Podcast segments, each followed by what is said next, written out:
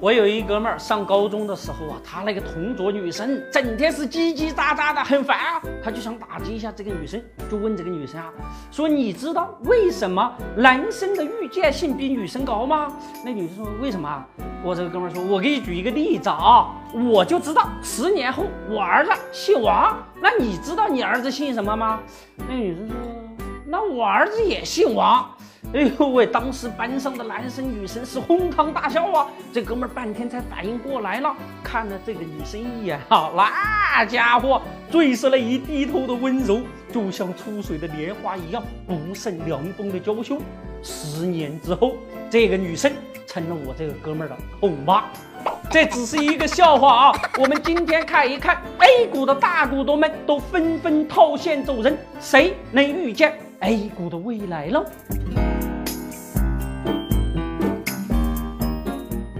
二零一五年五月六号，上海自贸区成立的一家公司，叫打水漂投资公司。一个月后啊，股灾来了，可能那家打水漂公司的钱真的打水漂了啊！那家公司叫李一奎的老板，是不是真的贵了呢？你呀，可以不相信人品。绝不能挑战人品呢！现在很多上市公司的大股东在熊市大逼的套现走人，我们到底是该相信他的人品呢，还是该相信市场会说话呢？很多德林社小伙伴问我一个问题，说掌柜的，现在这个 A 股能不能走出一波行情呢？我如果说不能的话，你们是不是觉得我太不正三观了呢？如果我说能，那么很多上市公司大股东又会嘲笑我呀。反正那些二月份就满仓的基金呢，那现在不出来吼两嗓子，那他的总经理可能都会下岗啊。六月份有一组数据，大家应该去关注，有一百三十家公司，超过二千四百多亿的市值。要解禁哦！现在国家不是说了吗？不进行货币放水，那货币的增速啊，都跑不过房价啦。现在钱的供给量不足啊，上市公司怎么办呢？比如啊，顺络电子。大股东减持都搞得上市公司没有实际控制人呐，二股东当了董事长，可是手上百分之九十的股票已经质押了，谁愿意贷款呢？没钱没有办法呀，在熊市解禁的股票啊，那抛售也能赚他个三五倍。给钱比较快点，此地不宜久留了。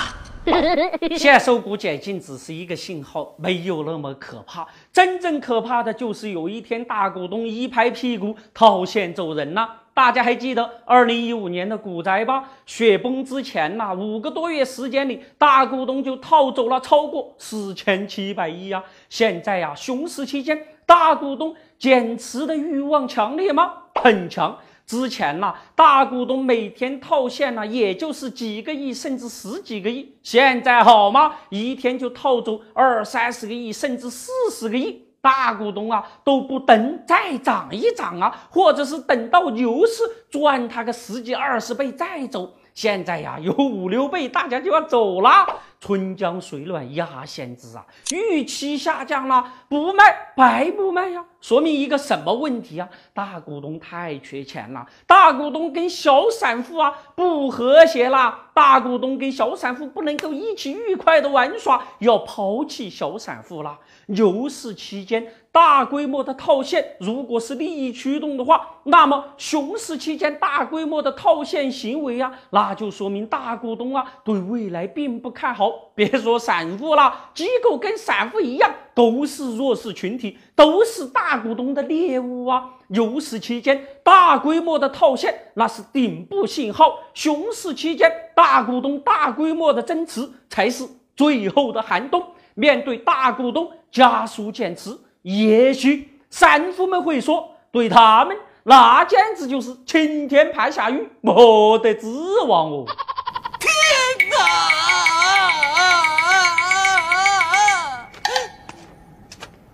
别人笑我太疯癫，我笑他人看不穿。